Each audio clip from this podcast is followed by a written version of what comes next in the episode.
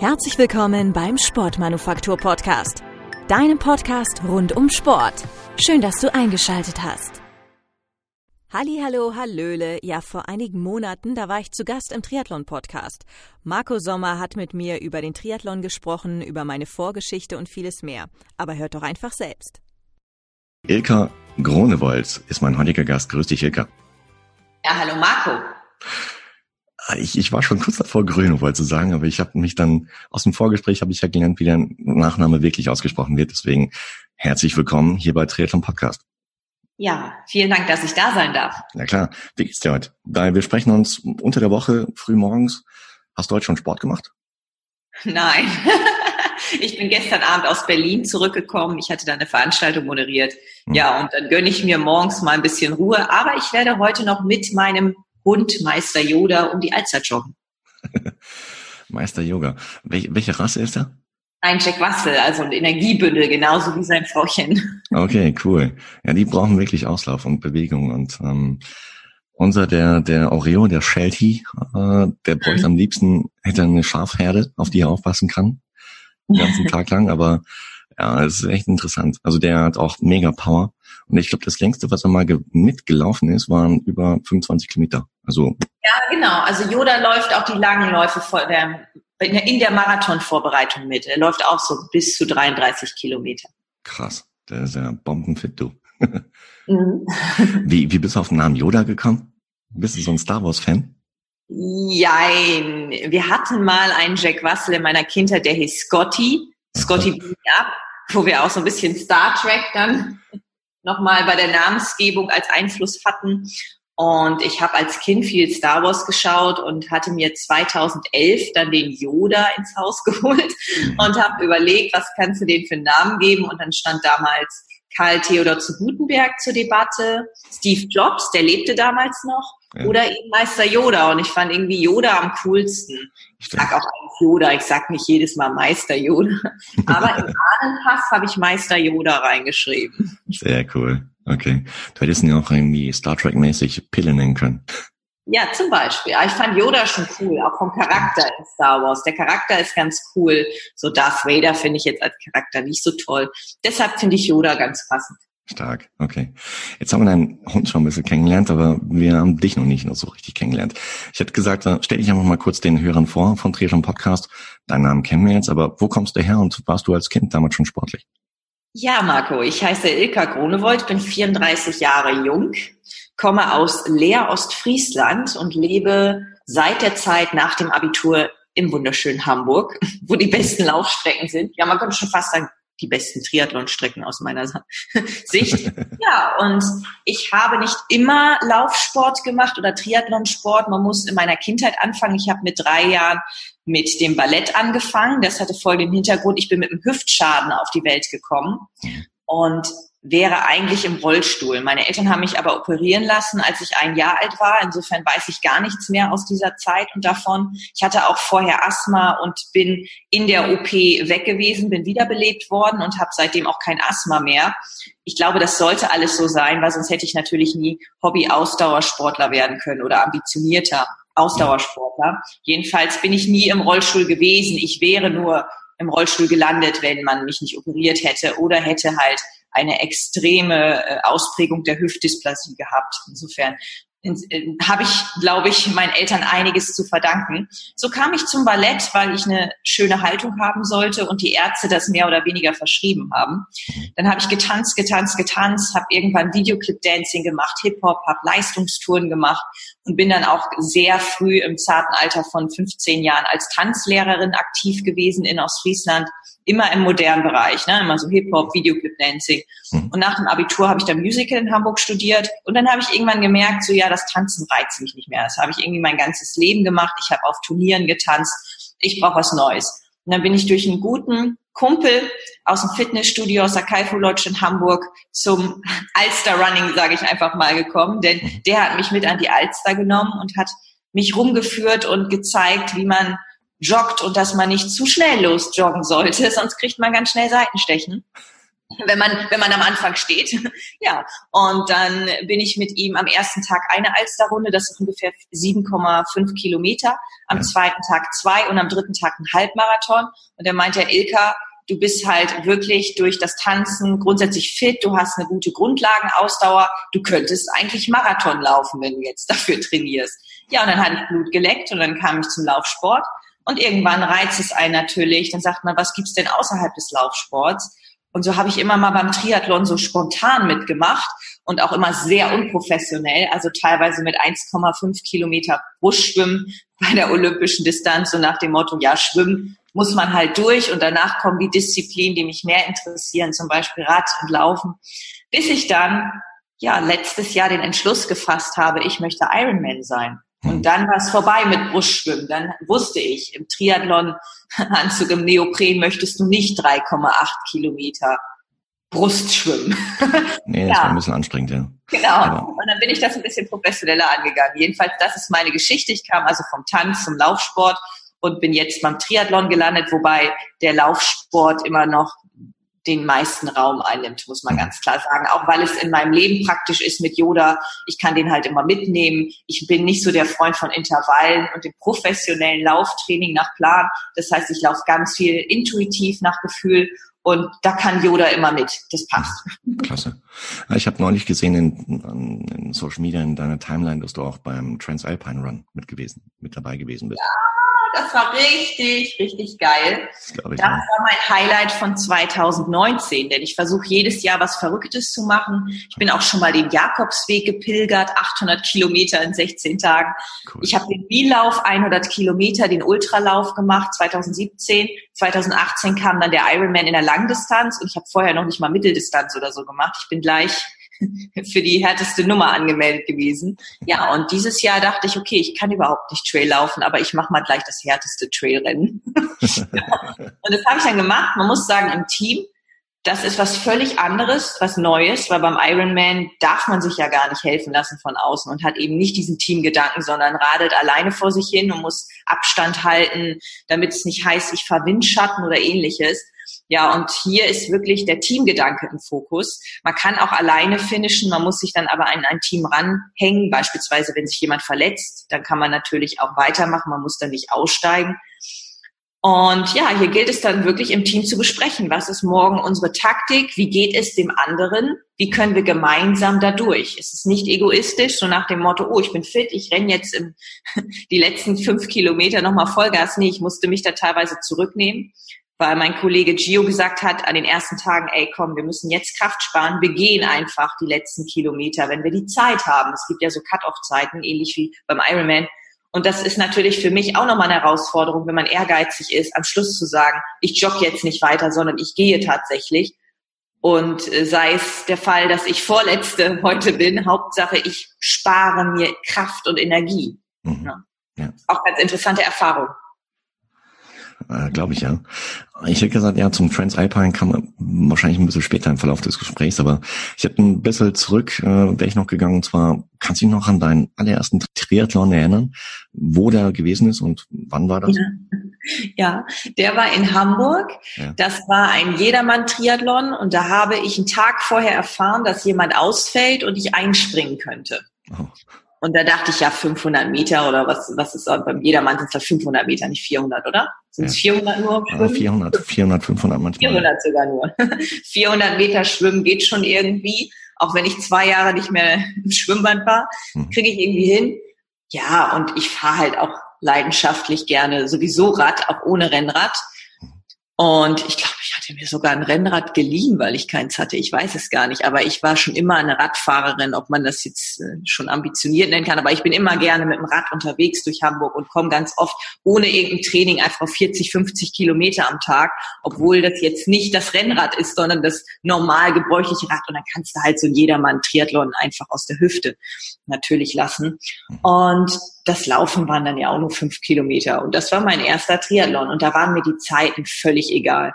Und dann hatte ich irgendwann nochmal den olympischen Triathlon. Da bin ich dann auch mal zwei, dreimal vorher ins Schwimmbad nochmal gegangen, damit ich nicht ganz so blöd beim Schwimmen aussehe. Ich war auch die vorletzte im Wasser. Also ich war wirklich schlecht, muss man sagen. Und da war es halt so, das weiß ich noch, da habe ich ganz lustige Kommentare danach geerntet. Mir war die Zeit völlig egal. Ich wollte einfach diese olympische Distanz finishen und habe extrem viel Zeit in der Wechselzone verbraucht und, oder verbracht auch. Ja. Da kamen nur die Kommentare, sag mal, machst du da eine Modenschau in der Wechselzone oder was? Und mein Anspruch war einfach, mich komplett umzuziehen jedes Mal und mich auch abzutrocknen in Ruhe und alles. Das heißt, ich habe mir da extrem viel Zeit gelassen, weil ich dachte, nee, es kommt jetzt nicht darauf an, dass ich jetzt fünf Minuten schneller bin. Ich will ja nur finishen. Mir kommt es darauf an, dass ich auf dem Rad nicht friere und damit ich das verhindern kann, muss ich mich halt komplett abtrocknen. Ja, sicher. Ja. Nee, macht Sinn. Und wann war das zeitlich gesehen? Vor wie vielen Jahren? Der allererste Triathlon, der war in meinen Anfängen von meiner Läuferkarriere, das war so 2009 ungefähr, 2010. Mhm. Und der olympische Triathlon ist noch gar nicht so lange her.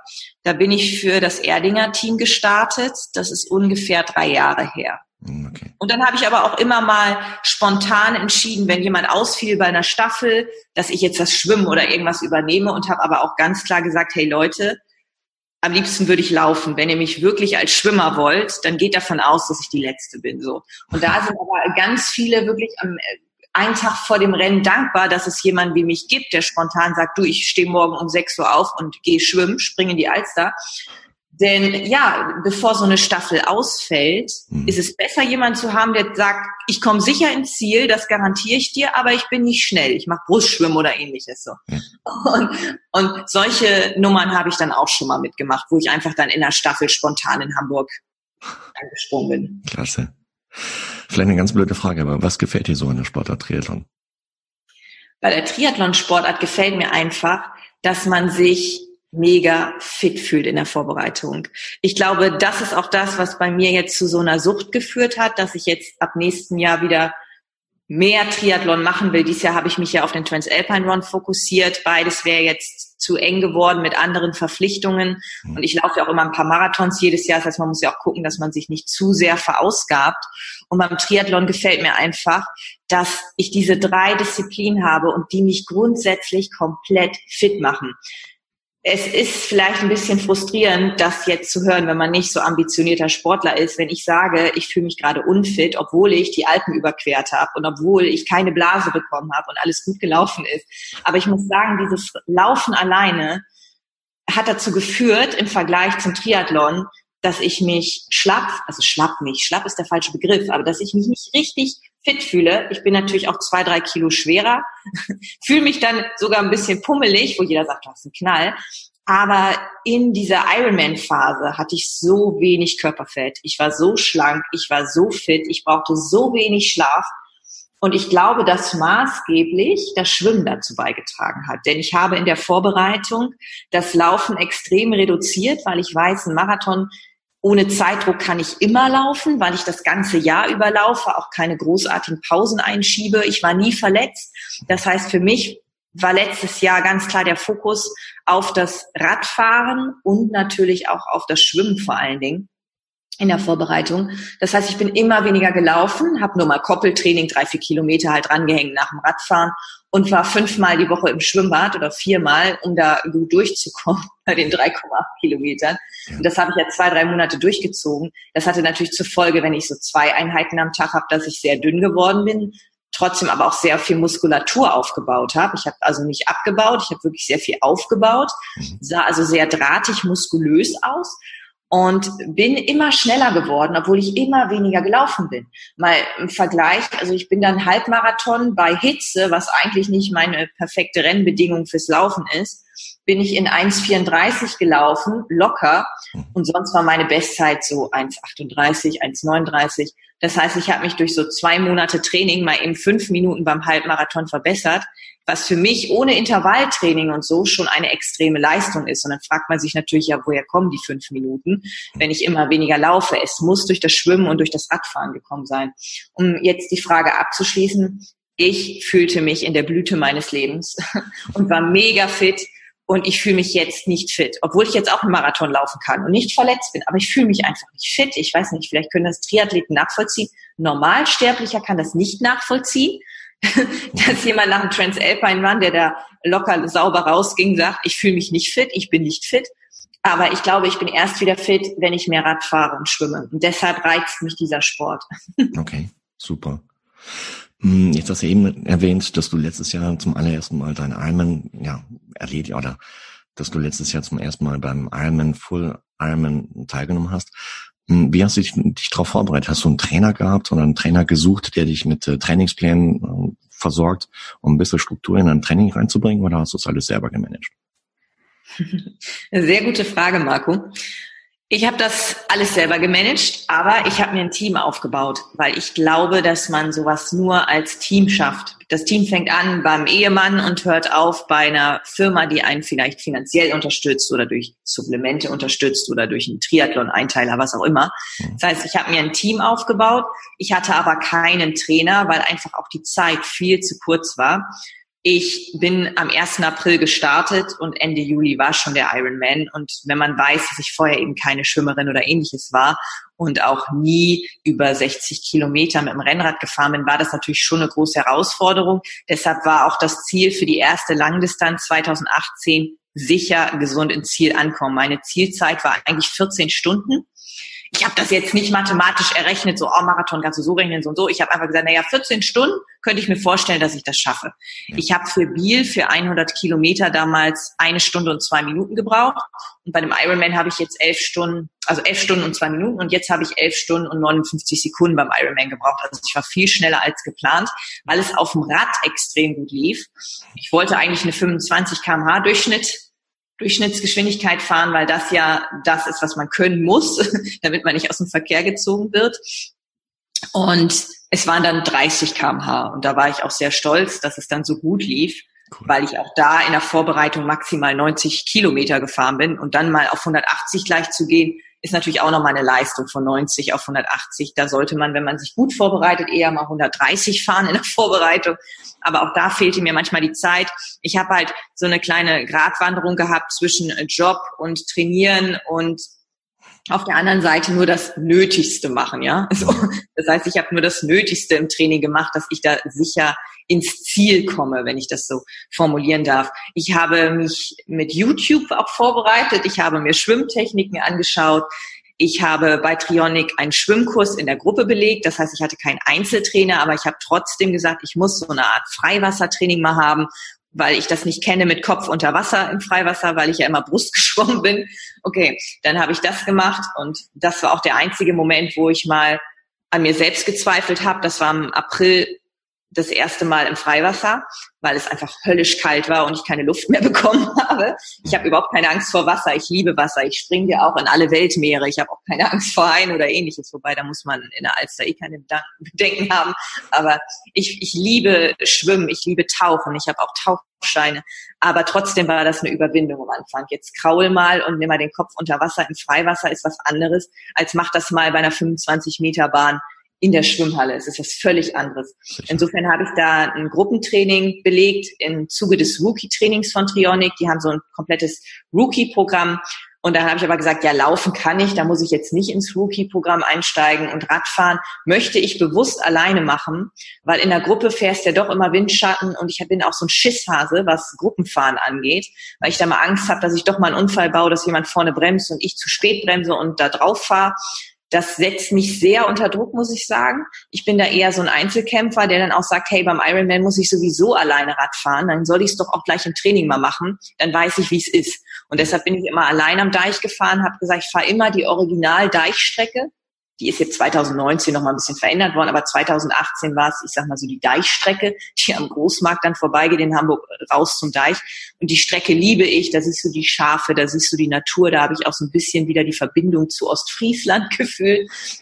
Ja, und da bin ich dann einfach ein paar Mal die Woche, so zwei, dreimal die Woche lang gefahren, zwischen 60 und 90 Kilometer wunderbare Strecke. Ich hatte natürlich optimale Bedingungen 2018, weil wir nur Sonne satt hatten seit April. Ich muss sagen, mir taten die Triathleten 2019 ein bisschen leid, weil die Vorbereitung war eigentlich grottig in Hamburg. Wir hatten immer Regen. Und dann war der Ironman doch an einem Sonntag an einem sonnigen Sonntag, muss man sagen, nicht an einem Sonntag, sondern an einem sonnigen Sonntag in Hamburg. Mhm. Und das ist natürlich schon fies, weil der Körper braucht eigentlich mindestens zwei Wochen, um sich an Hitze zu gewöhnen. Und es ist natürlich optimal, wenn man drei Monate in Hitze trainiert. Und ich habe halt wirklich drei Monate in Hitze trainiert. Ich kannte nichts anderes mehr. Und das war natürlich super. Ich konnte jeden Tag auch überlegen. Und da nochmal zum Training, es war alles intuitiv. Ich habe halt gesagt, oh, Wetter ist geil, ich gehe jetzt schwimmen. Oh, Wetter ist geil, ich gehe jetzt laufen. Oh, Wetter ist nicht so, äh, ich gehe jetzt Radfahren. Oh, Wetter ist nicht so gut, na dann gehe ich laufen, weil laufen kannst du immer. Mit dem Rad kannst du wegrutschen im Regen, aber laufen geht immer. Und so habe ich dann auch mein Training so ein bisschen intuitiv angepasst an die Umstände, wie das Wetter ist ja, und so bin ich dann ohne Trainer durchgekommen. Aber wie gesagt, mit einem großen Team und auch mental habe ich mir eine Bekannte ins Boot geholt, die mit ähnlich wenigem Aufwand ein Jahr vorher den Ironman, als er das erste Mal in Hamburg war, gefinisht hat. Dann dachte ich, okay, wenn die das kann, kann ich das auch. Die war dann so ein bisschen mein Vorbild. Und ja, so habe ich es dann durchgezogen und ich muss sagen, das sage ich auch immer auf der Bühne, wenn ich einen Vortrag halte. Ich habe ja zum Ironman auch einen Vortrag vom Voltschutz zum Ironman. Und wenn ich diesen Vortrag halte, sage ich immer, Leute, der Ironman war neben meiner Hochzeit beziehungsweise meinem Hochzeitsantrag 2018 der wichtigste Tag in meinem Leben. ja. Schön. Es ist Wahnsinn gewesen. Diese, diese Endorphine, das ist Wahnsinn gewesen. das denke ich mir, ja. Ja, besonders dann wenn es dann noch der, der Heim-Ironman ist, quasi vor der Haustür. Und äh, dann, ich meine, Radfahren, gut, an, an dem Tag, ich glaube, das war doch das Jahr, wo halt äh, wegen Blaualgen auch das Schwimmen abgesagt wurde, gell? Letztes ja, Jahr. leider. Es ja. war so ärgerlich, vor allen Dingen, da muss ich noch was Nettes erzählen. Ich weiß nicht, ob du den Christian Keller kennst. Ja, klar. Den Weltmeister, Jetzt nicht ja. persönlich, aber ich bin mal genau, damals gegen ihn geschwommen.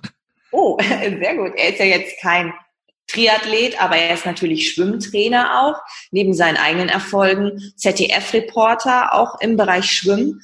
Und wir moderieren jedes Jahr zusammen eine Gala, auch dieses Jahr wieder. Hm. Und er hat selber immer seine Freunde bei der Gala dabei gehabt, die alle Ironman gefinisht haben und er hat die im Schwimmen trainiert. Und die haben alle gesagt, Ilka, mach doch auch Ironman. Du bist doch viel, du gelaufen, 100 Kilometer, du kannst auch Ironman, du hast die mentale Stärke, was ja auch ganz wichtig ist, diese mentale Stärke. Und dann habe ich gesagt, na ja, wenn so ein Ironman ohne Schwimmen wäre, dann wäre ich sofort dabei. und das habe ich im Oktober, November ausgesprochen. Und was passiert? Sieben Monate später, dieser Ironman ist ohne Schwimmen. Und es, ich habe mich so geärgert, weil ich war zur Tapering-Phase auf dem AIDA-Schiff beruflich. Da bin ich immer sportlich aktiv und das war für mich super, weil ich mich da nur auf Sport konzentrieren kann, auf viel Essen und nicht noch die Moderation und andere Projekte habe, die ich umsetze. Das heißt, es war für mich als Tapering-Phase, als Erholungsphase vor dem Wettkampf optimal. Ich bin samstags erst wiedergekommen in Kiel.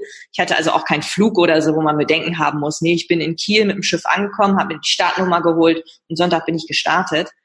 Und das war für mich optimal. Und dann erfahre ich am Freitagabend, du in der Bildzeitung steht, Schwimmfeld aus, ja. Und ich hatte kein Internet auf hoher See, immer nur im Hafen und habe gesagt, ihr labert, was für ein Schwachsinn. Natürlich schwimme ich, ne? So.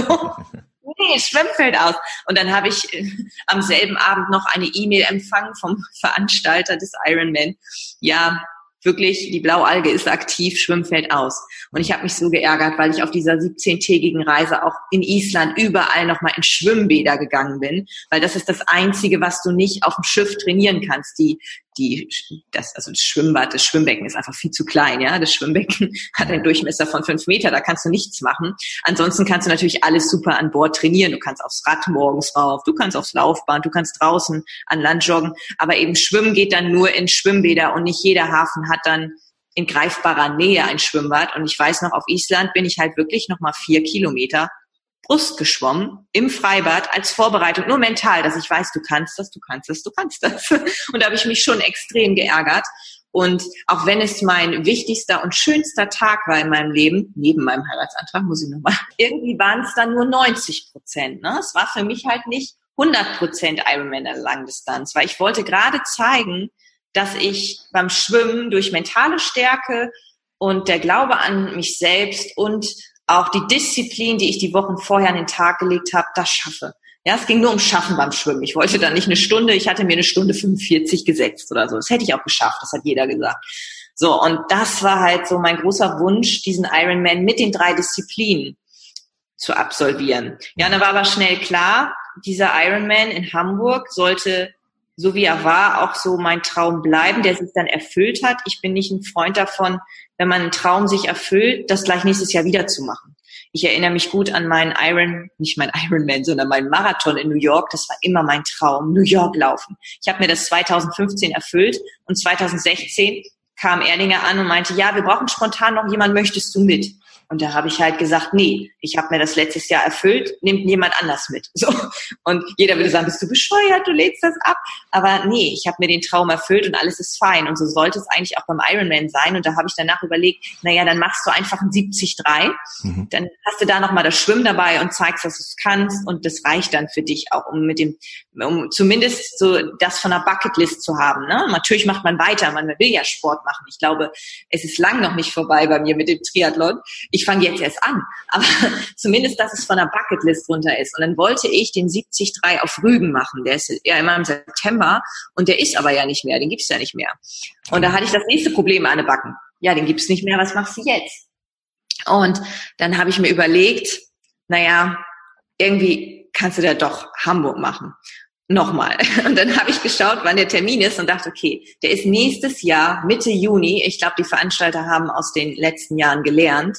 Das bedeutet, dass die Wahrscheinlichkeit, dass die Blaualge schon was angerichtet hat, sehr gering ist, weil es einfach noch zu früh ist. Ende Juli haben wir eine ganz andere Situation als Mitte Juni. Und jetzt bin ich dabei. Ich habe mich gestern angemeldet. Und wenn das Schwimmen ausfällt, dann gehe ich, das, das verkündige ich jetzt hier, dann gehe ich entweder einen Tag vorher vier Kilometer da alleine schwimmen und lasse es filmen oder ich springe da morgens selber um fünf Uhr ins Wasser und lasse es filmen als Beweis, damit ich das mit dem Schwimmen gemacht habe. Na, du machst es ja nur für dich, du machst es ja für niemand anderen, ja. Ja, genau, aber es, es geht ja auch um sich selbst da ich sag mal, zu befriedigen. Und für mich war das halt so, es war so ein toller Tag und mit Schwimmen wäre es einfach perfekt gewesen, muss ich dir ganz ehrlich sagen.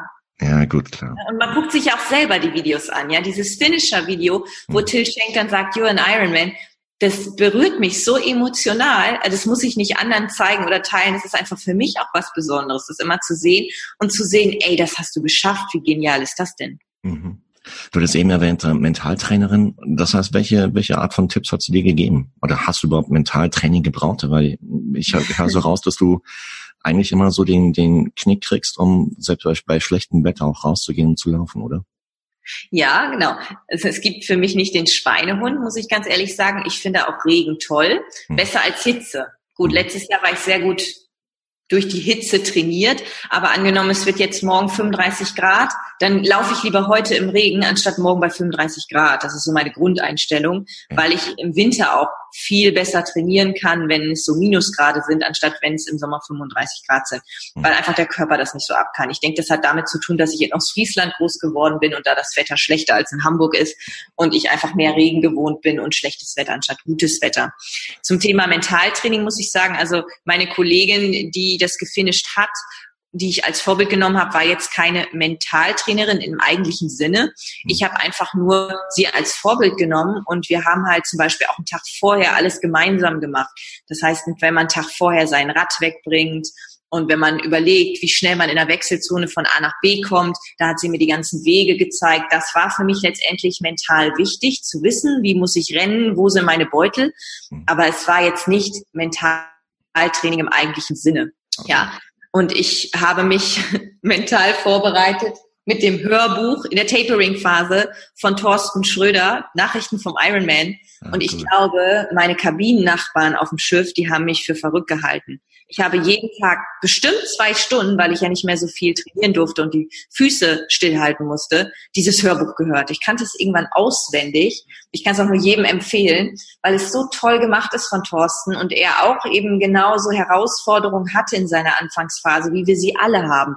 Auch er war am Anfang nicht der begeisterte Schwimmer auch er hat, hat Fehler gemacht, hat sich mal helfen lassen, ich glaube bei Challenge Rot oder beim Ironman und wurde disqualifiziert. Man kann halt von diesem Hörbuch ganz viel lernen. Und das habe ich so ein bisschen als mentale Stärke genommen und gemacht, dass ich sage, okay, auch er hatte Herausforderungen am Anfang und er hat es geschafft, dann schaffst du das auch. Herr Thorsten war auch hier schon erneut, war schon zu Gast und wird auch demnächst, äh, so wie es ausschaut, erneut zu Gast sein. Wir werden ein Follow-up machen, um auch über seine Hawaii-Erfahrung zu sprechen, die er ich glaube, 2016 umgesetzt hat. Wäre Hawaii für dich auch ein Ziel, dahin zu kommen? Sehr gute Frage. Ein Traum schon. Ich habe ein ganz anderes Ziel. Ich möchte auf Hawaii als Reporterin, Moderatorin oder Redakteurin sein. Okay. Ich habe auch schon den Frank Wechsel angeschrieben und habe gesagt, wenn du noch eine Hilfe brauchst, eine Rechte Hand, ich, ich trage auch Kabel, ich bin mir dafür nicht zu schade. Ja. Hauptsache, ich kann nach Hawaii. Klar, das ist jetzt noch ein bisschen Utopie, aber ich sage immer, man muss seine Träume und Wünsche aussprechen, man muss drüber reden und irgendwann wird es die Gelegenheit geben. Warum möchte ich nicht selber nach Hawaii? Man muss ganz ehrlich sagen, auch wenn der Triathlon ja gut lief und elf Stunden und 59 Sekunden für den ersten nicht schlecht sind, muss ich sagen, es würde so viel Arbeit bedeuten. Und ich bräuchte realistisch gesehen zwei bis drei Jahre, wenn mein Körper weiter so mitmacht. Ich war nie verletzt und ich habe auch ein gutes Gewicht und eine gute Größe. Das heißt, grundsätzlich glaube ich, habe ich von der Anatomie her und von der mentalen Stärke die besten Voraussetzungen. Aber ich müsste lernen, und da sind wir beim großen Problem, es gibt einen Trainingsplan und an diesem Trainingsplan musst du dich halten. Hm. Ich habe ja selbst Sport studiert, das heißt, ich weiß ja, warum ich nicht schnell bin oder warum ich nicht schneller werde. Ich weiß auch, wie ich schneller werden könnte. So, und ich habe dann auch gesagt, vor ein paar Monaten, als ich beim Marathon-Workshop von Nils Görke und Katharina Nüser war in Hamburg, habe ich halt auch gesagt, wenn ich mal Hawaii ins Auge fassen würde, dann wäre Nils Görke mein Trainer, weil ich glaube, er ist einer der besten Trainer in Hamburg, ja. die man sich holen kann. Auch Thorsten Schröder hat ja auch mit Nils Görke gearbeitet. Genau. Und ich glaube, das wäre der Einzige, der es schaffen könnte, mich in diese Bahn zu lenken. Aber ich bin aktuell nicht bereit, alle anderen schönen Dinge. Für mich gibt es nämlich nicht nur Sport. Ich liebe Musicals. Ich war vorgestern noch in Mamma Mia in. Berlin. Ich liebe ganz viele andere Dinge, die man jetzt gar nicht so erwartet, wenn man meine Website besucht oder mich auf der Bühne erlebt. Mhm. Und ich bin da so ein bisschen Hansdampf in allen Gassen. Und professionell betrachtet muss man dann einfach sagen, nee, so geht's nicht. So kriegst du es nicht hin. Man muss einfach bereit sein, auch viel aufzugeben. Und ich müsste dann auch bereit sein, vielleicht mal zu sagen, okay, in dem Monat ist die heiße Phase, ich nehme jetzt mal nicht jeden Job an. Ich sage jetzt mal was ab oder sage etwas nicht zu, was man natürlich als Selbstständiger kann. Ich habe da alle Freiheiten. Ich habe auch das große Glück, dass ich jetzt nicht finanziell auf jeden Job angewiesen bin. Das heißt, wenn ich wirklich wollte, kann ich das alles. Aber man muss sagen, ich bin jetzt noch so weit davon entfernt. So, so weit. Selbst wenn drei Leute den Platz ablehnen, bin ich noch ganz weit entfernt, wenn ich jetzt mhm. Platz also Platz sechs anvisiere und sage, okay, ich möchte Platz sechs werden in meiner Altersklasse. Selbst davon bin ich noch so weit entfernt, dass ich realistisch sagen muss, nein, Hawaii nicht. Ich möchte nach Hawaii, aber dann zum Urlaub machen, zum Arbeiten als Reporterin, aber nicht, um da beim Ironman zu starten. Das ist nicht mein Ziel, weil ich einfach mental nicht auf dieser Schiene bin. Ich will es mental nicht so sehr und da fängt es für mich an. Ich muss mental sagen, geil, ich will das rocken. So, und dann kommt alles andere mit ins Spiel. Dann kommt das Training mit ins Spiel, etc. Aber wenn ich nicht bereit bin, Dinge im Leben aufzugeben, ich meine, ich habe auch noch einen Ehemann, ich habe den Hund, den Hund kann ich nicht, kann ich beim Freiwasser vielleicht noch mitnehmen, aber den kann ich beim Radfahren nicht mitnehmen. Das will ich alles nicht. Hm. Das ist mir too much. Also ich habe auch einen riesen Respekt vor allen, die das als Hobbysportler neben einem Beruf, einem Vollzeitjob schaffen. Ich habe einen großen Respekt davor. Blöde Frage, aber wie würdest du den Hund beim Freiwasserschwimmen mitnehmen? du, der ist schneller als ich. Der ist zwar sieben Kilo schwer und sehr klein, aber der geht richtig ab im Wasser. Der ist auch kleiner Triathlet, muss man sagen, wobei er ja am Rad kann er auch mitfahren, aber er kann natürlich nicht am Rennrad mitfahren. Das ist Tierquäler, also das wird too much, so schnell ist er dann auch nicht. Aber man muss sagen, im Stadtpark hier in Hamburg, da springt er immer in so einen kleinen Bootesee. Das ist so für Hobbyboote, mhm. diese Modellboote, ja, diese kleinen Boote, so Mini ja. Teichsee, wie man es nennen mag, der ist nur 30, 40 Zentimeter tief. Aber er kann da super schwimmen und er holt dir da alles raus, wie so ein DLRG-Hund. Wenn du da eine Flasche reinschmeißt oder einen Stock, er holt alles raus und bringt es wieder an Land. Und er ist richtig schnell unterwegs. Ja, Ich habe das nicht von ihm geerbt. er ist richtig gut unterwegs Und wenn es warm ist, er liebt das Schwimmen. Es ist eher so, dass ich ihn an der Alster nicht in die Alster führe, damit er nicht immer beim Joggen dann abdriftet und dann in die Alster springt. Das heißt, da habe ich ihm da noch nie heiß drauf gemacht. Aber wenn wir im Stadtpark sind und er sieht da seinen Tümpel, er will da sofort reinspringen. Er liebt das und deshalb wäre es okay. Also wir haben das auch so gemacht. Ich möchte ja auch Zeit mit meinem Mann verbringen und dann haben wir das so gemacht vom Ironman, bevor ich aufs Schiff gegangen bin, also drei Wochen vor dem Ironman in Hamburg, sind wir in unser Ruderboot gegangen, sind gerudert und dann bin ich mit Neo da rein und bin halt vom Ruderboot mit dem Hund vorne drin einfach dann nochmal in den Stadtparksee gesprungen und bin dann halt neben dem Ruderboot Freiwasser geschwommen. Einfach nur für den Kopf. Es ging da nicht um Schnelligkeit. Also es ging einfach darum, okay, ich kann jetzt einfach mal von unserem Kanu oder Ruderboot runterspringen und mach mal ein bisschen was im Freiwasser, was ziemlich eklig ist im Stadtparksee. Das ist auch der, der mit der Alster verbunden ist. Also so toll ist es nicht in der Alster zu schwimmen. Ich glaube, es gibt schönere Orte auf der Welt, wo man schwimmen möchte. Ja, krass, Wahnsinn. Ich habe mir sagen lassen, ein Hörer hatte mir mal einen Tipp gegeben, es gibt auch so Hundetriathlons, also wo äh, Hundehalter zusammen mit ihrem Hund halt einen Triathlon machen können.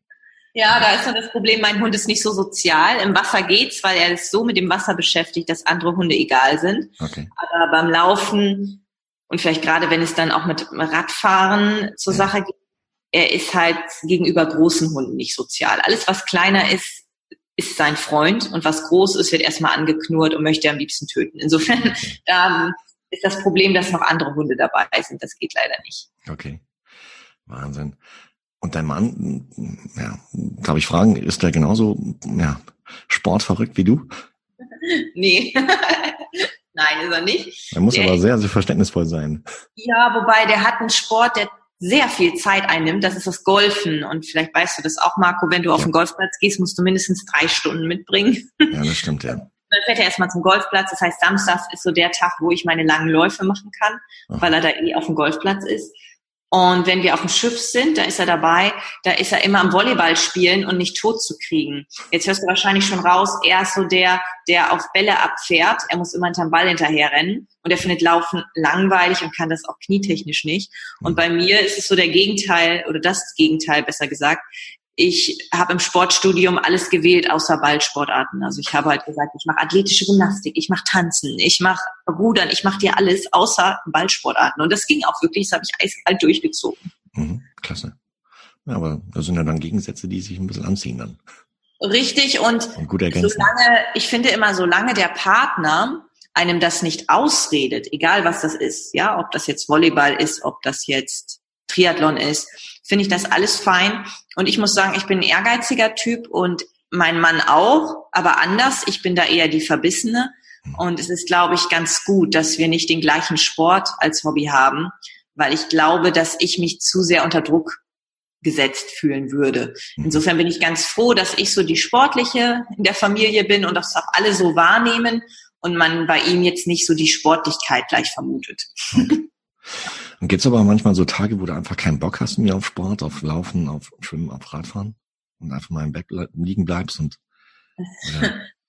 Ich sag mal so, Schwimmen kostet mich jetzt Überwindung, mhm. weil ich im Moment so schlecht bin. Auch die Wasserlage, alles. Ich muss jetzt gefühlt bei Null anfangen, aber ich sag, das Training beginnt jetzt. das heißt, beim Schwimmen ist es immer Überwindung, zum Laufen eigentlich gar nicht. Radfahren ist es nur so, dass das Wetter mich davon abhält, weil ich Angst habe, im Regen zu fahren. Ja. Und dann habe ich aber eine Rolle zu Hause, das heißt, ich kann zu Hause was machen. Für mich ist es eher so ein Zeitproblem. Ich bin eigentlich immer motiviert für Sport. Egal, ich mache auch gerne mal Yoga mit oder was anderes mit. Was Neues, Crossfit, solche Sachen mache ich auch mal mit. Jetzt nicht regelmäßig, aber zumindest mit. Ja, und Motivation fehlt mir nie, weil ich merke auch, dass der Sport mir sehr viel zurückgibt. Es ist nur manchmal die Zeit, dass ich sage, oh, jetzt muss ich aber noch eine Moderation für eine Veranstaltung vorbereiten. Oh, jetzt möchte ich aber noch was an der Webseite machen und hier und da. Und dann komme ich nicht zum Sport. Das kann mal passieren. Mhm. Grundsätzlich ist die Motivation immer da. Ja gut, aber manchmal hilft auch der Sport, um den Kopf frei zu machen, um dann vielleicht auf die brillante Idee zu kommen, die einem dann auch im Job wieder weiterhilft. Richtig. Nur man muss auch dazu sagen, und da habe ich auch echt meinen Körper letztes Jahr bei der Vorbereitung der langen Distanz strapaziert. Ich fahre dann manchmal um 20 Uhr in Nürnberg los egal ICE, Auto, was auch immer, komm nachts in Hamburg an, dann machst du keinen Sport mehr, wenn du um zwei Uhr ankommst. Klar. So, dann musst du manchmal um sieben Uhr raus. Man muss dazu sagen, ich habe ja das Sportstudium und Amerikanistikstudium auch neben meiner Vollzeittätigkeit als Moderatorin gemacht. Und es war teilweise wirklich so, dass ich nachts durch Deutschland gefahren bin, damit ich um acht Uhr in der Uni sein kann, wegen der Anwesenheitspflicht und dem auch Pflichtbewusstsein. Mhm. Ja, und das ist teilweise natürlich auch körperlich echt anstrengend. Und ja, man kann überall laufen, aber ich sage dir ganz ehrlich, wenn ich morgens um acht Uhr ein Briefinggespräch habe, dann stehe ich halt um sechs, sieben auf, mache mich fertig, dann frühstücke ich, dann habe ich mein Gespräch, dann gehe ich auf die Bühne rauf, dann haben wir vielleicht abends noch so ein Get-Together und dann jogge ich nicht mehr um 22 Uhr los. Das mache ich zu Hause, wenn ich den ganzen Tag zu Hause bin. Also zum Beispiel heute kann ich tagsüber super laufen, weil ich Homeoffice mache, aber ich mache das nicht, wenn ich quer durch Deutschland tour. Mhm. Ja, gut, klar. Aber wer hat das mal gemacht? Ich glaube, der Wiegald Boning hatte mal in seinem Buch beschrieben, wie ja. er dann selbst nach Drehschluss ähm, noch sportlich gewesen ist und durch das Hotel-Treppenhaus gejoggt ist, bis, bis er nicht mehr konnte, der, um sich halt entsprechend auf seine Ziele da vorzubereiten. Total crazy. Wäre sowas auch was für dich? Sowas zu ja, ich nehme da auch Joey Kelly als Vorbild. Der sagt auch immer in seinen Vorträgen, dass er überall, wenn er durch die Welt tourt mit der Kelly Family, danach noch in Shanghai und überall auf den Straßen unterwegs ist, das mache ich auch schon mal. Aber es muss dann in den ganzen Tagesablauf passen, ja. Mhm. Also wenn ich jetzt zum Beispiel wirklich morgens dann dieses Briefinggespräch habe und es geht jetzt um 14 Uhr los, dann gehe ich auch tagsüber mal in München nochmal dann durch den Garten oder auch ähm, hier, wie heißt denn dieser wunderbare Park in München? Englische Garten. Ja, der englische Garten, so nicht den, nicht den Garten, sondern den englischen Garten joggen. Das heißt, auch da nutze ich natürlich auch mal die Möglichkeit, neue Strecken kennenzulernen. Auch in Düsseldorf laufe ich gern oder in Köln dann direkt am Rhein. Ja. In Wiesbaden, wenn ich meine Tante besuche, mein, mein Onkel, der war jahrelang Marathonläufer, der nimmt mich rauf auf die Platte, der fährt dann mit dem Rad neben mir her und dann joggen wir noch abends da hoch nach einer Messe, nach einem anstrengenden Messetag und PS, Frauen tragen hohe Schuhe und es tut auch echt weh. So, das heißt, das hat der Wiegald Boning nicht, dass er den ganzen Tag in hohen Schuhen auf der Bühne steht. Ja. Für mich ist immer so die größte Qual sind immer hohe Schuhe. Meine Füße sehen immer nur schlecht aus, wenn ich lange und viel in einem Monat hohe Schuhe getragen habe. Es kommt nicht durch den Laufsport. ja. Insofern mache ich das auch ähnlich wie Virgal Boning oder wie Joey Kelly. Aber das sind halt dann mal so einzelne Tage und man kann jetzt nicht sagen, dass ich bei jedem Job das vereinbaren kann mit Job. Das geht halt bei mir nicht, muss ich okay. ganz ehrlich sagen. Mhm. Wann und wie ging es eigentlich los mit dem Thema Moderation? Wie bist du da reingekommen? Ja, das ist auch eine schöne Frage, Marco. Und zwar habe ich mich mit 15, 16 bei Viva beworben. Ah, ja. Mit einem Video, was ich im Keller gedreht habe, damals noch auf High 8, wenn du High 8 noch kennst. Ja, klar. Ja, und habe das dann auf VHS überspielt. Und diese VHS habe ich dann auch damals, als es noch nicht so richtig Schnittprogramme gab, habe ich dann immer mit, mit Stop und Record so eine Art Showreel geschnitten. Zwischendurch einfach DIN A4 Seiten abgefilmt, wo irgendwas drauf stand. Ja, Ilka Grunewold oder ihre Moderatorin, ja, ich konnte das ja alles noch nicht digital. Ich habe das alles noch mit der Hand gemacht. Und dieses Video habe ich zu Viva geschickt und da war auch mein Auftritt mit DJ Bobo in Bremerhaven mit dabei. Ich hatte damals so ein Casting gewonnen von Antenne und bin dann in Bremerhaven auf der Tour von DJ Bobo aufgetreten und habe da getanzt und gerappt und so.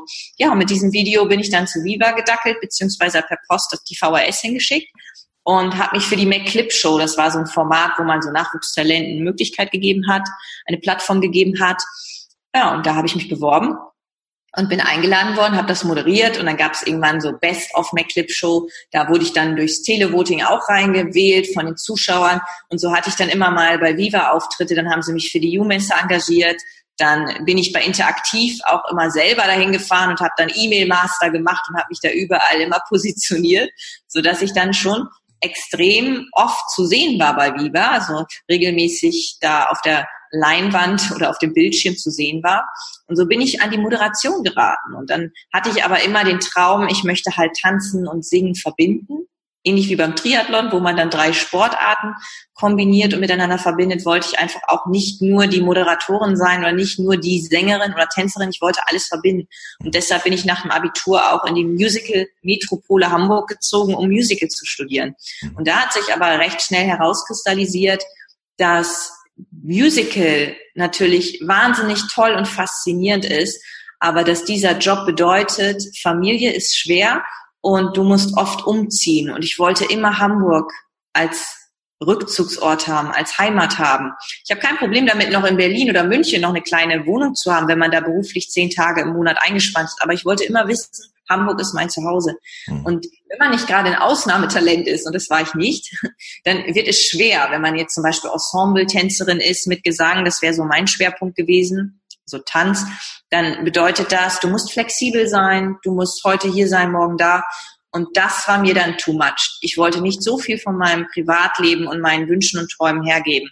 Und mit der Moderation ist das ganz praktisch. Ich arbeite hier beim Hamburger kleinen Sender. Nur 4 TV heißt der. Da drehe ich viel in Hamburg, meistens montags, mittwochs und freitags. Wenn ich Events habe, bin ich unterwegs, aber ich habe das große Glück, so wie gestern auch. Ich habe in Berlin moderiert und konnte danach direkt nach Hause fahren und war um 20 Uhr zu Hause. Und das ist einfach schön und das bringt dieser Job der Moderation mit sich. Und man muss auch sagen, alles andere habe ich immer mit sehr viel Fleiß geschafft. Und die Moderation, weil ich immer gerne geredet habe, wurde mir so ein bisschen in die Wiege gelegt. Und deshalb denke ich, habe ich da auch den richtigen Weg eingeschlagen. Klasse, sehr gut. Aber bist du vor so einer Moderation noch aufgeregt oder bist du schon so, ja, so erfahren, dass du, dass dich da nichts mehr schocken kann?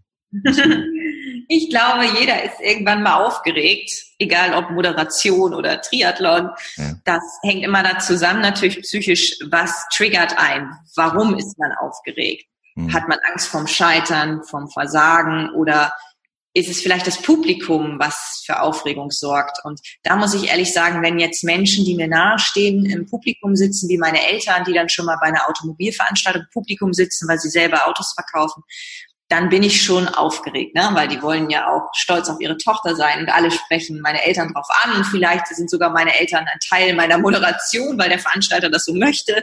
Mhm. Das heißt, das ist immer so ein Moment, wo ich schon aufgeregt bin.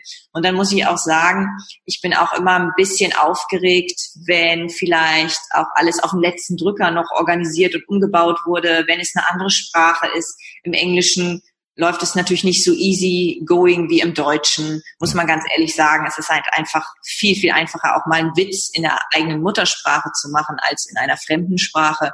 Mhm. Also es gibt da schon mal immer so Faktoren wie die andere Sprache oder eben das Publikum, was dazu führt, dass ich dann doch mal aufgeregt bin. Mhm. Ich finde das aber ganz wichtig. Ich finde das auch beim Triathlon wichtig. Es wäre schade, wenn ich nicht an der Startlinie dieses Gefühl habe, oh, ich muss noch mal zur Toilette, was natürlich aufgrund von Aufregung kommt. Ja, das habe ich jedes Mal. Ich kann zehnmal vor dem Marathon auf Toilette gehen und trotzdem habe ich das Gefühl bei Kilometer eins, oh, ich muss noch mal ins Gebüsch. So. Und das ist immer diese Aufregung. Und ich habe, glaube ich, jetzt 19 Marathons gemacht weltweit. Also von Florenz über New York war alles dabei.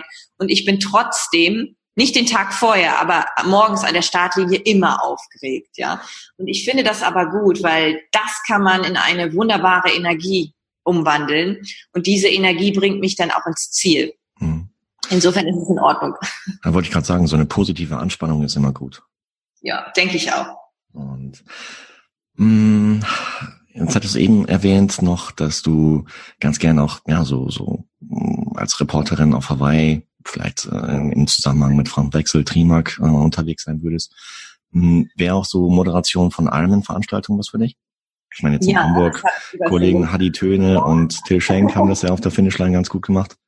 Genau, und der liebe Till ist ein sehr, sehr netter und lieber Kollege.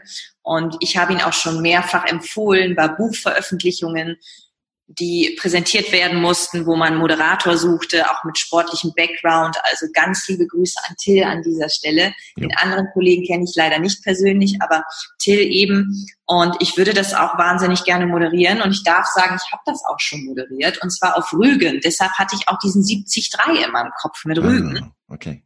Ja, und zwar, da war nämlich die Natascha Schmidt damals dabei, die du, die du auch schon in deinem Podcast hattest. Ah, ja. Und deshalb habe ich mir auch den Natascha Schmidt Podcast angehört, weil ich als erstes immer die Leute suche aus dem Triathlon, die ich persönlich kenne oder die ich angefeuert habe. Mhm. Ja, und das war vor ein paar Jahren, ich glaube vor vier, fünf Jahren, da gab es so einen kleinen Streckenabschnitt, wo Mercedes sich überlegt hat, wir machen da so eine Art Bergsprint.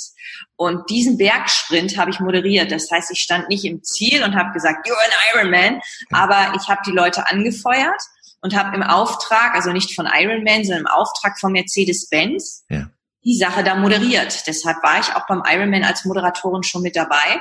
Okay. Interessanterweise habe ich im Moment extrem viele Marathon-Anfragen in Deutschland als Moderatorin, auch von großen Marathons. Ich nenne jetzt noch keine, weil eben halt da noch nichts eingetütet ist. Nee, aber schöne Anfragen.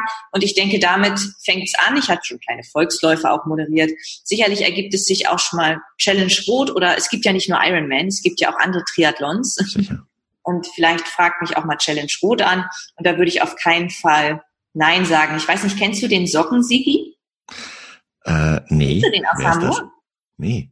Den kennst du nicht, den musst du in deinen Podcast holen. Wann den, den, den Alex Sieg, ja, doch, doch, doch, ja, ja, ja, natürlich, klar, in Silence, Alex. Ja, Logisch. der heißt doch Socken Sigi Ja, ja.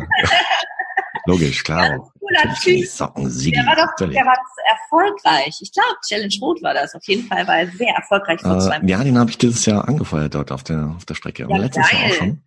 Ja, und, und der moderiert ja auch. Der moderiert Alex, ja auch. Ja, genau, ich weiß, ja. So, und es wäre wahnsinnig toll, wenn man auch mit solchen Leuten mal zusammen moderieren würde. Ich mache auch gerne Pressekonferenzen, also wenn Ironman gerade zuhört. Es gibt ja auch Damen, es müssen ja nicht immer Männer moderieren. Das stimmt, ja. ja. Der Socken-Siggi. Ja, der war auch schon zu Gast hier, letztes Jahr im Dezember, genau. Sehr gut, ja. Ja. ja. Trägst du auch seine Socken? Bald. Okay. Bald. Wenn es wieder ernst wird mit dem Triathlon-Training. Genau, aber ich halte viel grundsätzlich von Kompressionssocken. Das ist auch mal so ein Thema, wo ich darauf angesprochen werde von Läufern. Hältst du da was von? Hm. Ich halte da was von. Ich glaube, der Sigi macht jetzt nicht Kompression rein, aber er hat auch wunderbare Socken, die ich bald mal testen werde. Ja, super. Ja, dann liebe Grüße an den Sigi. Oh, Cooler Typ. Ich stand zuerst auf meinem, auf meinen Synopsen, du, als du gesagt hast, mir kannst du Socken, Sigi. Dachte ich mir, kennst du, da dachte ich mir so am Fischmarkt oder so.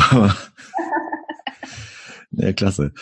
Ja. Mm, ja, nächstes Jahr dann äh, wieder Ironman Hamburg. Ich hoffe mit Schwimmen. Ja, Und, definitiv. Äh, es ist doch Mitte Juni. Lass uns das positiv sehen. Ja, natürlich, klar. Ich bin sowieso Optimist. Ja, was ja auch mit Schwimmen. Ja, ja. Ich bin sowieso Optimist. Hast du irgendwie so ein, so ein Ziel vorgenommen, was du erreichen möchtest?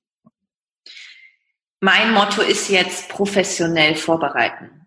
Lala, lala, das, das ist eine Ansage hier.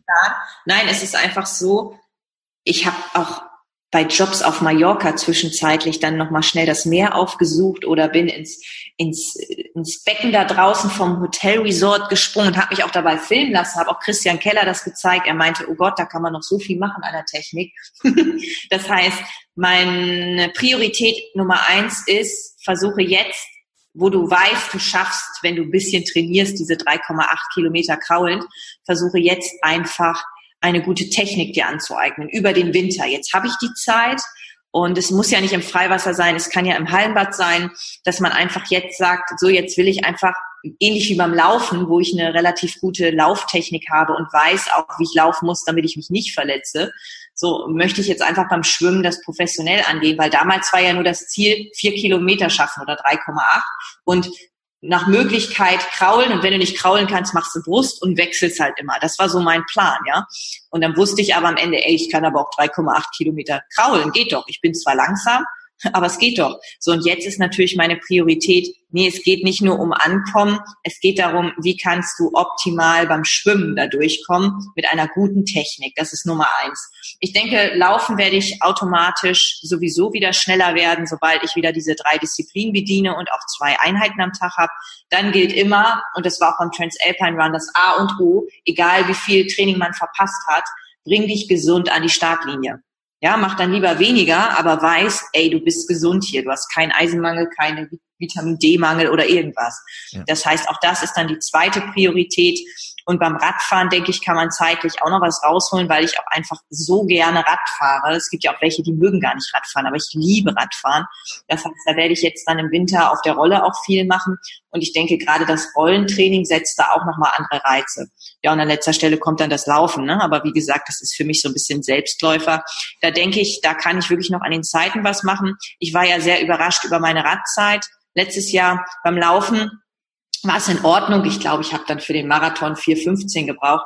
Aber sagen wir mal ganz ehrlich, wenn es nicht so heiß gewesen wäre, ich habe da mit der Hitze gekämpft, was beim Radfahren toll war, aber was beim Laufen die Hölle war. Ich habe immer nur mit Eiswürfeln mich gerettet und runtergekühlt. Ich sag mal so, da ist sicherlich beim Ironman eine 3,45 drin. Wenn meine Bestzeit 3,28 ist und ich jetzt aber noch mal Reize setze und sicherlich dann mich auf eine 3,20 katapultieren könnte, könnte ich mir vorstellen, dass ich beim Ironman dann eine 3,45 schaffe nach den anderen Anstrengungen auf dem Rad und im Wasser.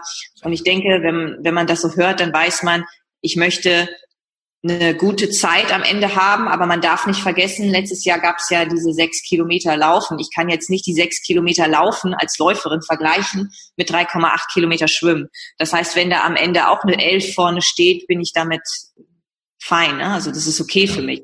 Klar. Ja, man darf nicht vergessen, dass es einfach dann andere Bedingungen sind. Kann sein, dass es besser läuft, aber da will ich mich auch nicht zu sehr unter Druck setzen. Ich werde einfach jetzt mir die Zeit nehmen, die ich brauche. Die hatte ich eben letztes Jahr nicht. Da habe ich gewusst, am, im April, ich habe den Startplatz und Trionic unterstützt mich da auch ein wenig, was mir ganz wichtig war.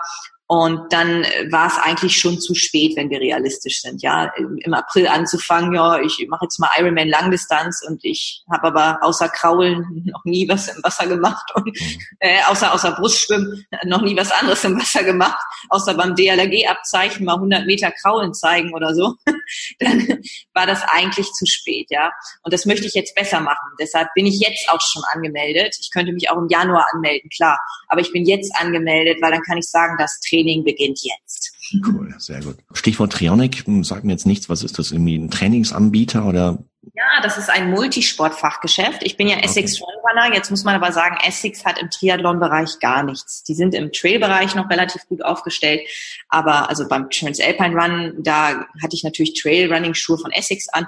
Mhm. Aber im Triathlon-Bereich gibt es da jetzt keine richtigen Einteiler. Auch wenn Jan Frodeno mit Essex eng zusammenarbeitet, sind sie da auf das Pferd noch nicht so wirklich bei Essex drauf, draufgesprungen.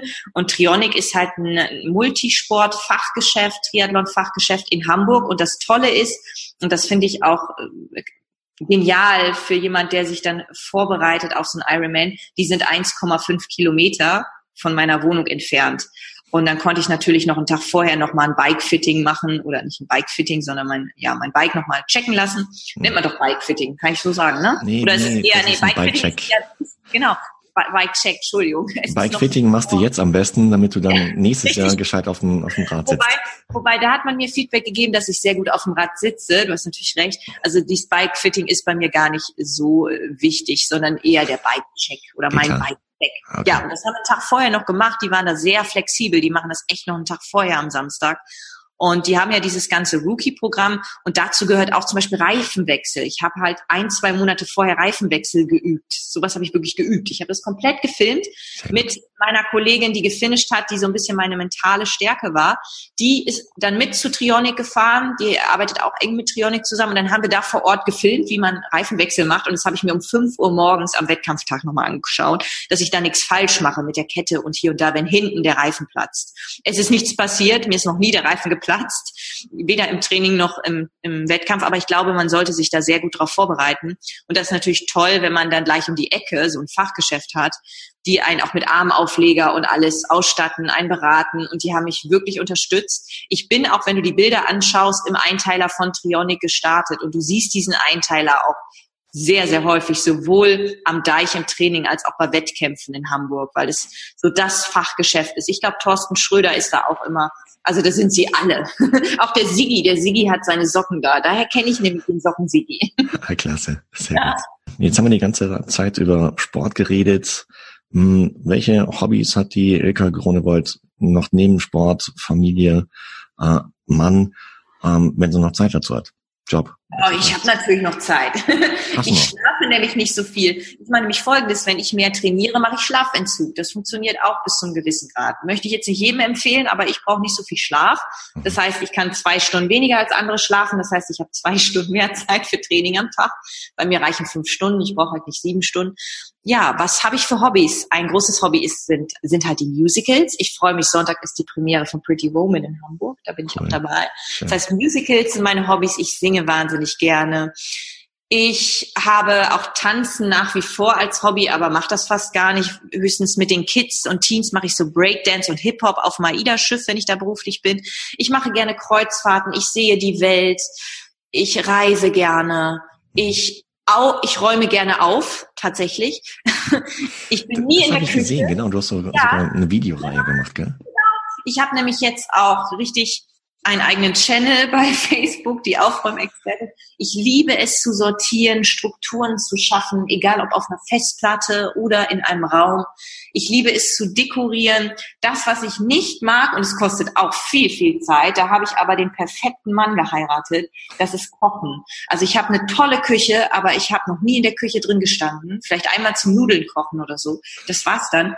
Das macht alles mein Mann für mich und es ist aber so toll. Ich gehe zum Sport oder bin beim Marathon, er kocht schon mal, ich komme nach Hause und das Essen ist fertig. Cool. Das ist so toll. Da ergänzt man sich auch klasse, weil er liebt Kochen. Und bevor ich da irgendwas kaputt mache oder jemand eine Lebensmittelvergiftung bekommt, wenn ich koche, lasse ich das ihn lieber machen und nutze doch die Zeit fürs Training. Ja, ich habe also viele Hobbys und alle sehr künstlerisch kreativ. Mhm. Klasse, sehr smart. Ähm, für alle da draußen, die jetzt noch mehr über dich erfahren wollen, du hast eben Stichwort Website erwähnt. Wie, wie heißt die? Die heißt ilkagrunewoldt.de. Schreibt Mhm. sich wirklich mit OE. Ja. Also I-L-K-A-G-R-O-E-N-E-W-O-L-D.de. Ja, man findet mich aber sofort, wenn man mich googelt, Moderatorin Ilka oder Sportlerin Ilka. Okay, verlinken wir in den Shownotes, so dass du da draußen dich dann direkt aus der Podcast-App deiner Wahl dorthin klicken kannst und mehr über die Ilka erfahren kannst. Und ja, wenn du ein Unternehmer bist und Moderatorin suchst für Events, für deinen nächsten Event, dann weißt du, wo du hingehen musst. Und das heißt, Ja. wie, das heißt, einfach dann E-Mail an dich rausschicken oder Genau. Also entweder per E-Mail oder über das Kontaktformular. Auch Mhm. da muss ich sagen, hat dieser ganze Triathlon-Sport schon eine riesen Auswirkung gehabt. Ich durfte wunderbare Events von Banken etc. moderieren, die Triathlon als Thema haben. Und da waren dann auch meine Ironman-Einspieler, auch teilweise Einspieler, wo ich mit Jan Frodeno dann auf einmal im Video zu sehen war. Leider durfte ich die aus rechtlichen Gründen nicht posten, die waren nur exklusiv für diese Veranstaltung. Ja. Aber schon klasse, wenn man so ein Rennvideo dann macht und ich mittendrin bin als Hobbyathlet und neben dir dann Jan Frodeno noch rennt und du mit dem so ein bisschen gleichgestellt wirst. Das ist schon Wahnsinn. Jedenfalls ist Sport auch für Unternehmen wichtig und immer mehr nehmen auch als Thema Sport, Motivation und Sport. Mhm. Ja gut, klar. Ich meine, eine gesunde Belegschaft ist natürlich produktiver. Aber das heißt, selbst Triathlon ist auch so in den im Bankensektor zum Beispiel ein Thema. Jetzt auch bei den bei den Geschäftsführern, dass die selber halt auch Triathlon machen wollen. Oder wobei, das ist jetzt keine Frage an dich. Ich glaube, die müsste ich dann direkt mal in so einem Bankenvorstand stellen. Die darfst du auch mir stellen.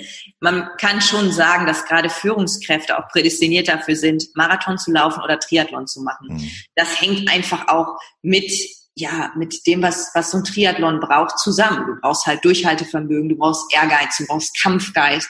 Und das spiegelt sich häufig dann auch in deren Berufsleben wieder, dass sie Karriere gemacht haben. Das ist Ja. ganz klar. Und ich glaube, das können wir auch vom Sport lernen. Denn es gibt natürlich ganz oft Momente, wo man denkt, oh, wie schaffe ich das jetzt? Sei es ein Berg voll Arbeit, ja. Und dann vergleicht man das aber mit dem Rennen und sagt, na ja, da hast du den Ironman auch mal aus dem Ärmel geschüttelt oder bist mal eben über die Alpen gepilgert. Das war ja was ganz anderes, so. Und denn nach, nach dem Motto, das war noch viel härter, jetzt sei keine Pussy, wie man so schön modern sagen würde, jetzt ziehst durch. Und insofern finde ich, dass der Sport auch ganz viel mentale Stärke einen für die Berufswelt gibt und zeigt, man kann es schaffen. Mhm. Was war so die härteste sportliche Herausforderung, die du bislang bewältigt hast? War das der Transalpine Run oder was war das? Sehr schöne Frage. Das war nicht der Transalpine Run. Das war tatsächlich eine Pilgerreise, wo man denkt, hä, die läuft doch, also die geht doch nur. Die, die läuft nicht, die joggt nicht, die geht. Ja. Warum? Ich hatte eine ganz schlimme Blase unter dem Mittelfuß und habe mir mit einem Compete-Pflaster die komplette Haut abgerissen. Und ich wollte aber jeden Tag 50 Kilometer gehen. Und es tat halt einfach weh. Und das hatte ich beim Transalpine Run überhaupt nicht. Deshalb war das für mich entspannt, auch wenn man da natürlich joggen muss und Höhenmeter hat. Und beim Pilgern, das war auch beim Pilgern natürlich schmerzhaft. Ich bin dann seitlich gelaufen, damit ich meine 50 Kilometer am Ende des Tages auf der Uhr habe. Und ich glaube, das war dann so das härteste der, der Gefühle, muss ich ganz ehrlich sagen. Und mental betrachtet, da habe ich auch sehr viel durchgelernt, gab es einmal einen Marathon in Hamburg. Ich bin halt schon vier, fünf Mal in Hamburg mitgelaufen, aber einmal bin ich halt an der Startlinie gewesen und wollte unbedingt die 330 knacken damals. Und das habe ich nicht geschafft. Ich war irgendwie fünf Minuten oder vier Minuten langsamer. Es war trotzdem eine Bestzeit, aber ich habe nicht die 3,30 geknackt. Und das hat mich mental so runtergezogen, weil ich dachte, wieso hast du es jetzt nicht geschafft und hier und da. Ich hatte damals auch noch keinen Sport studiert. Ich hatte auch noch nicht mal diesen wissenschaftlichen Background. Aber ich habe mich so geärgert, weil ich es vorher im Abendblatt überall kommuniziert habe. Ich laufe meine 3,30. Und ich habe mich so unter Druck gefühlt und habe aber auch dadurch gemerkt, nein, Ilka, es geht nicht immer um Bestzeiten. Manchmal geht es auch um den Spaß, um was ganz anderes. Und da habe ich mir auf die Fahne geschrieben, jedes Jahr habe ich immer einen Wettkampf, wo ich halt Bestzeit aversiere und dann habe ich immer einen Wettkampf just for fun. Ich habe dann nämlich Folgendes gemacht. Nach dem Frust im April habe ich im Oktober eine Woche vor dem Brockenmarathon gesagt, ich starte jetzt beim Brockenmarathon. Das war von der Zeit mein schlechtester Marathon, aber ich wollte einfach Spaß haben und es mit jemandem zusammen machen. Und wir sind da halt gestartet, ohne irgendwelche Trail-Erfahrungen oder so. Und ich habe den gefinisht und es war, weil es einfach so ein Community-Lauf für mich war, einer der schönsten Marathons für mich, auch wenn er von der Zeit der schlechteste war. Ich habe vier Stunden 50 oder vier Stunden 55 gebraucht. Aber es ist egal. Und das hat mir irgendwie gezeigt, nee, Ilka, Laufen, Triathlon, Sport ist viel mehr. Es geht nicht nur um eine gute Zeit. Ja, gutes Schlusswort, sag ich mal. Und ja. nee, also ja, und aus jedem Rennen wird man schlauer und man lernt immer was dazu. Und ähm, ja, ich denke mal, man, man darf gerade auch im Triathlon, das vergessen viele Menschen, dass sie eigentlich sehr, sehr gesegnet sind. A, mit Gesundheit, dass sie diesen Sport ausüben können. B, aber auch mit den finanziellen Mitteln, um sich überhaupt das entsprechende Equipment zuzulegen, weil es gibt viele Menschen da draußen, die das nicht können. Und genau. man, da sollte man immer dankbar für sein, dass man das überhaupt machen kann. Ja, und gerade bei meiner Geschichte, wenn man mit einem Hüftschaden auf die Welt Sicher. kommt, ich habe das ganz oft in Frankfurt vor allen Dingen, ich weiß gar nicht warum mit Frankfurt, aber immer beim Marathon muss ich immer fast die ersten drei Kilometer weinen, weil ich immer so begeistert, wahrscheinlich weil es so flach ist, weil ich immer so begeistert bin, wie mein Körper mich so nach vorne trägt. Das ist Wahnsinn. Ja, es ist dann auch schon mal emotional. Prima. Hey, Ilka, ich, äh, ich glaube, ich kann noch stundenlang weiter mit dir quatschen. Und äh, ich hätte gesagt, wir, lass uns vielleicht nächstes Jahr im Follow-up machen, wenn du dann einen vollen Ironman, inklusive Schwimmen, hoffe ich, in Hamburg dann bewältigt hast und äh, wünsche dir bis dahin eine ganz, ganz tolle Vorbereitung. Bleib ja, unfallfrei, verletzungsfrei, gesund. Das A und O. Und äh, ja, grüß den Sockensigi, wenn du ihn siehst demnächst. Jetzt, ähm, auch dein Mann, dass er dich weiterhin so gut unterstützt und äh, finde ich klasse, dass wir euch da so prima ergänzt und wünsche dir dann nächstes Jahr jetzt schon an dieser Stelle ein ganz, ganz tolles Rennen in Hamburg. Vielen, vielen Dank, Marco. Und grüßt du mir den lieben Thorsten Schröder. Das mache ich, ja, auf jeden Fall. Danke also dann, alle Zuhörer. Selbstverständlich gerne. Also dann, bis bald. Ciao, ciao. Ciao.